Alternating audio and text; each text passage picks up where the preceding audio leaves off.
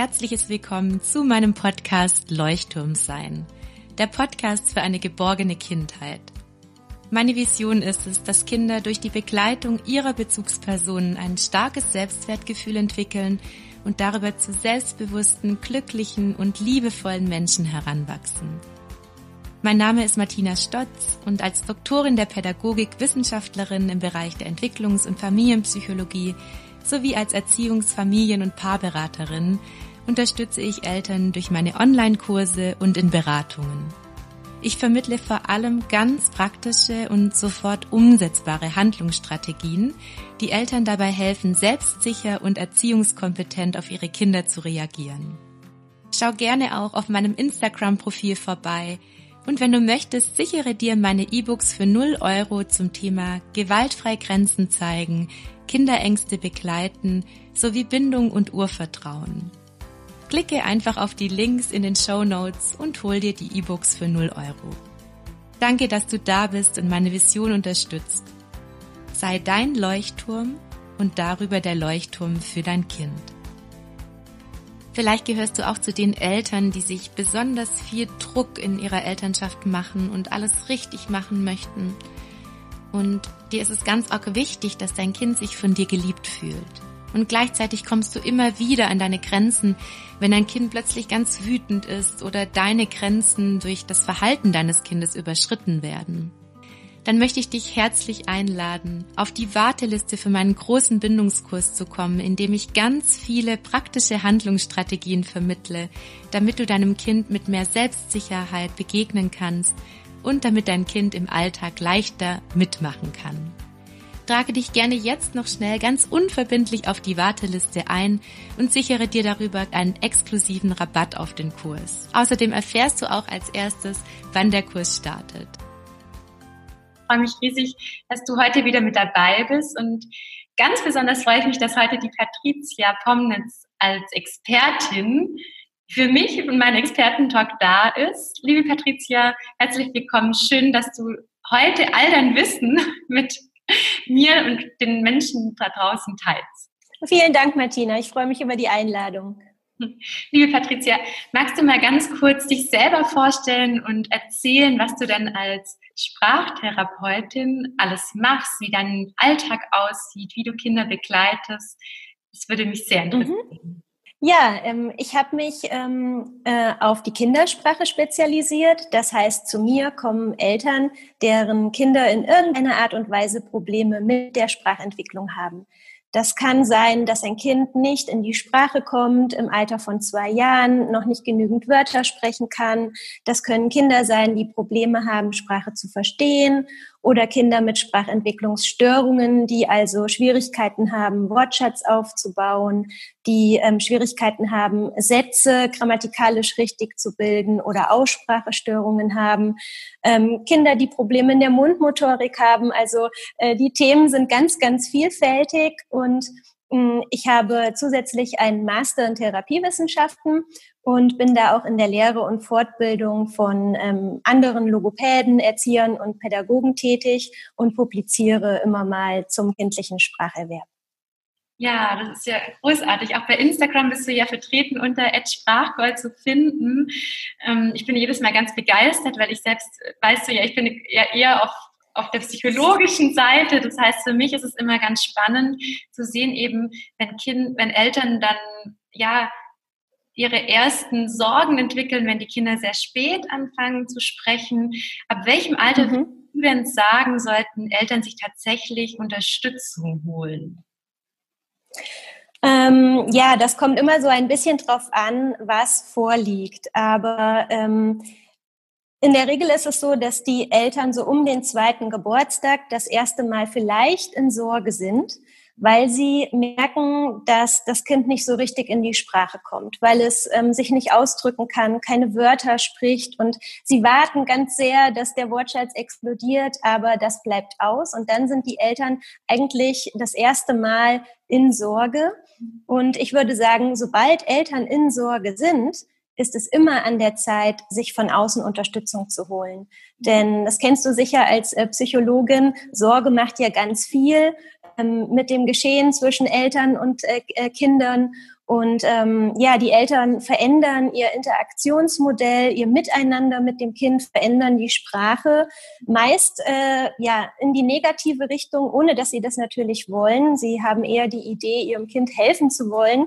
Ähm, aber es ist, kann dann eben passieren, dass äh, so wie sie mit dem Kind sprechen und agieren, dass das eher sprachhemmend ist. Und damit nehmen sie dann dem Kind natürlich das, was es so dringend braucht, um sich sprachlich weiterzuentwickeln.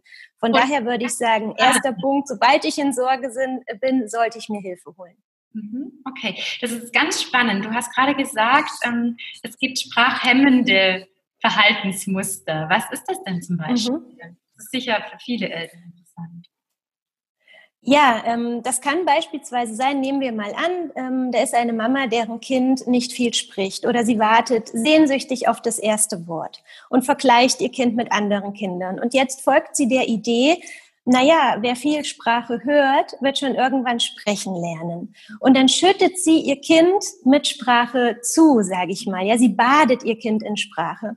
Und damit nimmt sie dem Kind aber eigentlich äh, Raum, sich weiterzuentwickeln, weil sie es einengt, ja, weil zu viel Sprache auf das Kind wirkt, das Kind selber gar nicht zum Zuge kommt, das Sprechen vielleicht auch viel zu schwierig ist und das Kind es noch gar nicht verarbeiten kann mit seinen Fähigkeiten. Mhm. Also Sprachbäder sind sprachhemmend. Oder ähm, eine Mama, die sagt, das erlebe ich ganz oft in der Praxis, ich habe ja das Gefühl, dass er mich nicht richtig versteht, weil es kommt ja so wenig Sprache von ihm. Also habe ich mich einfach mal bewusst zurückgenommen. Ich habe weniger mit ihm gesprochen, denn ich wollte ihn ja nicht überfordern. Und auch das ist aber sprachhemmend, denn wenn ich meine Sprache reduziere, dann fehlt der sprachliche Anreiz, sprechen zu lernen. Und da kann sich auch das Kind nicht richtig weiterentwickeln. Ähm, von daher, also die Stellschraube ist immer so angepasst wie möglich am Kind zu sein und zu verstehen, wo steht mein Kind gerade und was braucht es, um ähm, sich weiterentwickeln zu können. Vielleicht noch eine Sache, die ganz spannend ist. Ähm, Sprachhemmend kann auch sein, wenn man das Kind zum Nachsprechen auffordert. Also das höre ich ganz oft, dass Eltern sagen, sag doch mal, sag doch mal Ball, sag doch mal Hund. Und das sollte man tatsächlich aus seinem Vokabular verbannen, denn diese Aufforderungen zum Nachsprechen, die machen Druck beim Kind. Ja, das kennen wir von uns. Und wenn die Eltern merken, dass es dem Kind Freude macht, nachzusprechen, das kenne ich nämlich auch ja. aus eigener Erfahrung, mhm. dass dann manchmal die Eltern sagen, sag doch mal, dann sagt das Kind mit ganz freudig die Wörter nach, dann ist es was anderes, oder? Würde ich jetzt sagen. Das ist dann, das ist dann etwas anderes. Ja, dann ist das wahrscheinlich auch ein Kind, was sprachlich auch einfach ganz gut dasteht, was Freude hat, zu zeigen, was es kann. Genau. Aber wenn ich jetzt an ein Kind denke, was eben Probleme hat und wenn ich da jetzt ständig sage, sag mal, sprech mir mal nach, hör mal genau hin, du kannst das doch, los, sag mal Hund, dann merkt das Kind, Kind, mit mir scheint was nicht zu stimmen. Ja, ähm, irgendwas ist nicht in Ordnung. Und dann kann es sein, dass es sich zurückzieht aus der Kommunikation, weil das ist ja nicht so sprachförderlich vor- und nachsprechen. Ja, das macht keinen Spaß. Das ist auf Dauer langweilig eigentlich. Also ich sage ja immer, das Gras das wächst nicht schneller, wenn man dran zieht. ja. ähm, deshalb also empfehle ich, also egal bei welchen Entwicklungsschritten tatsächlich bei Kindern, ähm, zu versuchen, dem Kind die Freiheit zu geben und ganz, ganz entspannt dabei zuzuschauen, wie das Kind sich entwickelt. Ja, und mhm. natürlich bei der Sprache sicher irgendwann mal ein Punkt, wenn dann die Eltern in sehr großer Sorge sind, dass man sich Hilfe holt und dann sollte natürlich auch entsprechend unterstützt werden. Jetzt ist mir immer ganz mhm. wichtig, dass dem Kind natürlich kein Druck gemacht wird und nicht dieses Gefühl bekommt, ich bin nicht gut so wie ich bin. Was mhm. können Eltern denn konkret tun, um das Kind wirklich zu fördern auf eine natürliche Weise, ohne es eben zu überfördern? Das ist für mich eine mhm. ganz wichtige Frage. Ja, ähm, die ist auch super wichtig und spannend. Denn ähm, vielleicht noch kurz zur Erklärung, immer wenn man dieses Wort Sprachförderung hört, hat man den Eindruck, man möchte die Kinder, wie du gerade gesagt hast, überfordern. Ja, aber man kann nicht am Gras ziehen, sozusagen. Ähm, Sprachförderung kann aber noch mehr sein, als ich setze mich hin und übe und trainiere eine Fähigkeit. Sprachförderung kann auch sein, dass ich als Mama und Papa, als Erzieherin, wie auch immer, ähm, ein sprachförderliches, ganz liebevolles, zugewandtes ähm, Umfeld für das Kind schaffe, in dem es sich wohlfühlt und gut aufgenommen fühlt, in dem es Fehler machen darf. Und ähm, wie ich vorhin gesagt habe, wenn ich verstehe als Mama, wo mein Kind gerade steht, wo es vielleicht noch Hilfe braucht, ähm, wo ich es abholen kann, ähm, dann kann ich es fördern oder fordern, ohne es zu überfördern oder fordern. Und was können Eltern tun? Sie können oder sollten so häufig wie möglich in den Dialog mit dem Kind gehen. Ähm, also gar nicht hinsetzen und sprechen üben, sondern mit dem Kind in der Interaktion sprechen. Und ähm, das kann man natürlich im Spiel tun mit den Bauernhoftieren, dem Puppenhaus, beim Bilderbuch anschauen. Das sind ganz wunderbare Sprachinseln. Aber ich denke auch an den Alltag. Also morgens beim Anziehen beginnt das schon. Oder die Wege zum Kindergarten, zur Schule, auf dem Spielplatz, die Busfahrt beispielsweise. Oder wenn ich Mahlzeiten zubereite, dann kann ich immer mit meinem Kind in den Dialog treten. Und ein guter sprachförderlicher Dialog bedeutet, ich begebe mich auf Augenhöhe, damit das Kind Blickkontakt zu mir halten kann. Gerade in den ersten zwei Jahren ist es ganz wichtig, dass die Kinder uns anschauen können, unser Mundbild sehen können, dass sie sehen, wie wir Sprachlaute bilden. Es ist ganz wichtig, dass ich im Dialog zeige, von was ich spreche, denn dann kann das Kind die Wörter leichter zu den Gegenständen oder der Handlung ähm, ordnen. Ähm, ich sollte ein bisschen langsamer sprechen, damit das Kind die Wörter einfacher wahrnehmen kann im Sprachstrom. Und so gibt es ganz viele Sprachlehrstrategien, so nennt man das, die ähm, Bezugspersonen anwenden können in ihrem eigenen Sprechen, ähm, die den Kindern helfen, sprachlich vorwärts zu kommen. Denn ähm, ja, du sagst, das Gras wächst nicht schneller, wenn man dran zieht. Da bin ich voll bei dir. Aber wenn ich ähm, die Blume pflege, wenn ich ihr Wasser gebe und ausreichend Sonnenlicht, dann kann sie gut gedeihen. Und so ist es im Endeffekt mit dem Sprechen lernen. Wenn ich meinem Kind das gebe, was es braucht, mich orientiere an dem, wo es gerade steht und mich auf das Kind einlasse, ähm, negative Verhaltensweisen, von denen wir vorhin gesprochen haben, versuche bewusst zu lassen und andere wie langsam sprechen, mehr wiederholen und so weiter ein bisschen hochzuschrauben, dann ähm, kann die Sprache gut gedeihen. Das ist ganz spannend, dass du das auch nochmal so sagst, weil es ist ja auch e-, extrem entwicklungsförderlich, sich immer wieder ähm, dem Kind auch zuzuwenden. Ja, also es, man sagt ja immer, ja, es ist nicht so gut, wenn man mhm. dann viel Zeit und zu viel Fokus auf das Kind hat und es soll auch mal lernen, sich selbst zu beschäftigen. Und ja, es ist definitiv so, rein entwicklungspsychologisch, dass es wichtig ist, dass die Kinder mhm. immer mal wieder auch für sich alleine sind und alleine ausprobieren dürfen. Und gleichzeitig ist es genauso wichtig, sich immer wieder dem Kind zuzuwenden, bewusste Aufmerksamkeit zu schenken und ähm, ja, wirklich auch zu schauen, mit einer ganz feinfühligen Grundhaltung, was das Kind gerade braucht und wie sich es gerade fühlt. Also ich komme ja immer eher von der ganzen mhm. Gefühlsrichtung. Das heißt, mir ist es ganz wichtig, dass Eltern tatsächlich lernen, sich mhm. ins Kind einzufühlen. Und ich denke, gerade bei der Sprachentwicklung spielt es auch eine ganz entscheidende Rolle. Mhm. fühlt sich mein Kind beim Sprechen? Hat es Freude am Sprechen, ohne dass ich dann eben Druck mache? Ja, deswegen ganz wertvoll, dass du das mhm. noch betonst. Ja. Richtig. Ich denke, was für viele Eltern, gerade was die Sprachentwicklung ja. angeht, nochmal wichtig ist, ähm, wie, also wie schwierig schätzt du es ein, wenn ein Kind ganz lange ähm, sprachliche Fehler macht? Also ab wann würdest du Eltern raten, wenn ein Kind schon sehr viel spricht und doch irgendwie mhm. sprachliche Fehler macht, wirklich zur Logopädin zu gehen, also zu dir zum Beispiel? Mhm. Ähm, da muss man so ein bisschen unterscheiden, ist es die Aussprache oder ist es beispielsweise die Grammatik? Also als grobe Richtlinie kann man sich merken als Mama und Papa, wenn das Kind mit drei Jahren noch sehr unverständlich ist für Außenstehende, die Aussprache ähm, sehr unverständlich ist und die Mama als Übersetzerin fungiert und sagt, ja, das und das soll das und das heißen, aber der Außenstehende eigentlich dieses Wort gar nicht erkannt hätte, dann sollte man hellhörig werden, denn die Aussprache ist eigentlich in den ersten drei bis vier Jahren ähm, die Ausspracheentwicklung ähm, fast abgeschlossen, bis auf einzelne Laute, wie zum Beispiel SCH, also das Sch in Schnee. Ähm, da lassen sich die Kinder manchmal Zeit bis äh, fünf Jahre. Aber wenn das Kind mit drei Jahren eben noch sehr unverständlich ist, viele Laute durch andere ersetzt oder gar nicht ausspricht, dann sollte man hellhörig werden. Und auch wenn das Kind mit drei Jahren noch gar keine Sätze bildet, nur so einzelne Wörter spricht, aber noch nicht verstanden hat, wie es mh, mm, Wörter zu einem Satz zusammenhängen ähm, kann, dann ist es auch auffällig und dann sollte man sich Hilfe holen.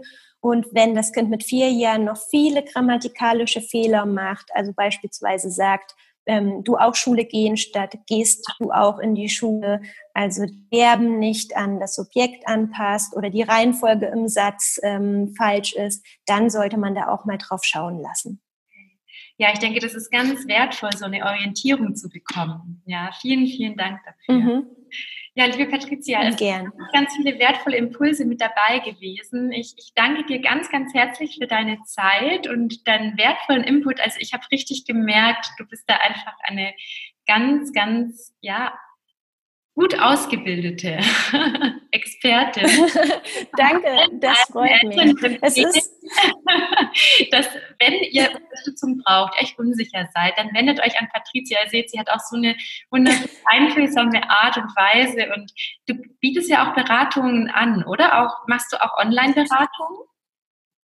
Richtig, also ähm, gerade weil die Elternberatung so ein Herzensanliegen von mir ist, weil Eltern so viel Einfluss haben, ohne dass sie es wissen, ja, ähm, ist es mir ganz wichtig, Eltern fit zu machen, sie aufzuklären, wie funktioniert Sprachverb, ähm, welche Stolperfallen gibt es, wie kann ich Probleme früh erkennen und was kann ich dann tun, was sollte ich tun, um meinem Kind zu helfen, dass es sich bestmöglich weiterentwickeln kann ähm, habe ich Sprachgold gegründet und äh, über Sprachgold biete ich Online-Angebote an. Also das kann beispielsweise eine Telefon- oder Videoberatung sein, äh, wo wir Fragen klären und ich Lösungen anbiete.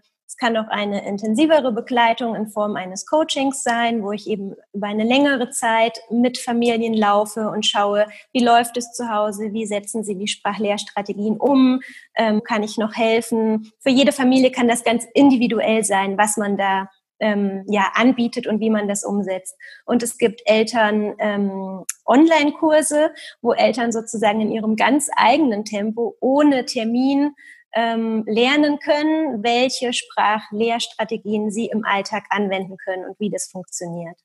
Ach, wie schön, Patricia. Vielen, vielen Dank. Ich glaube, das kann eine große Unterstützung sein und ich hoffe, ihr konntet ganz viel mitnehmen aus dem Expertentalk. Alles Liebe. Tschüss. Danke. Tschüss.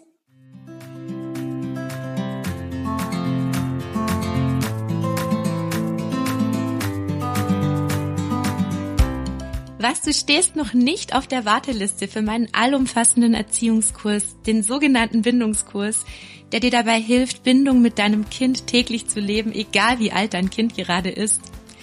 Dann sichere dir jetzt noch schnell alle Vorteile auf der Warteliste und trage dich ganz unverbindlich ein. Du bekommst dann einen Rabatt auf den Kurs und du erfährst als erstes, wann der Kurs erhältlich sein wird. Außerdem hast du zwei Jahre lang Zugriff auf die Kursinhalte und kannst sie ganz in deinem eigenen Tempo durchführen. Den Link zur Warteliste findest du wie immer in den Show Notes und ich freue mich schon riesig auf dich und dein Interesse am Kurs.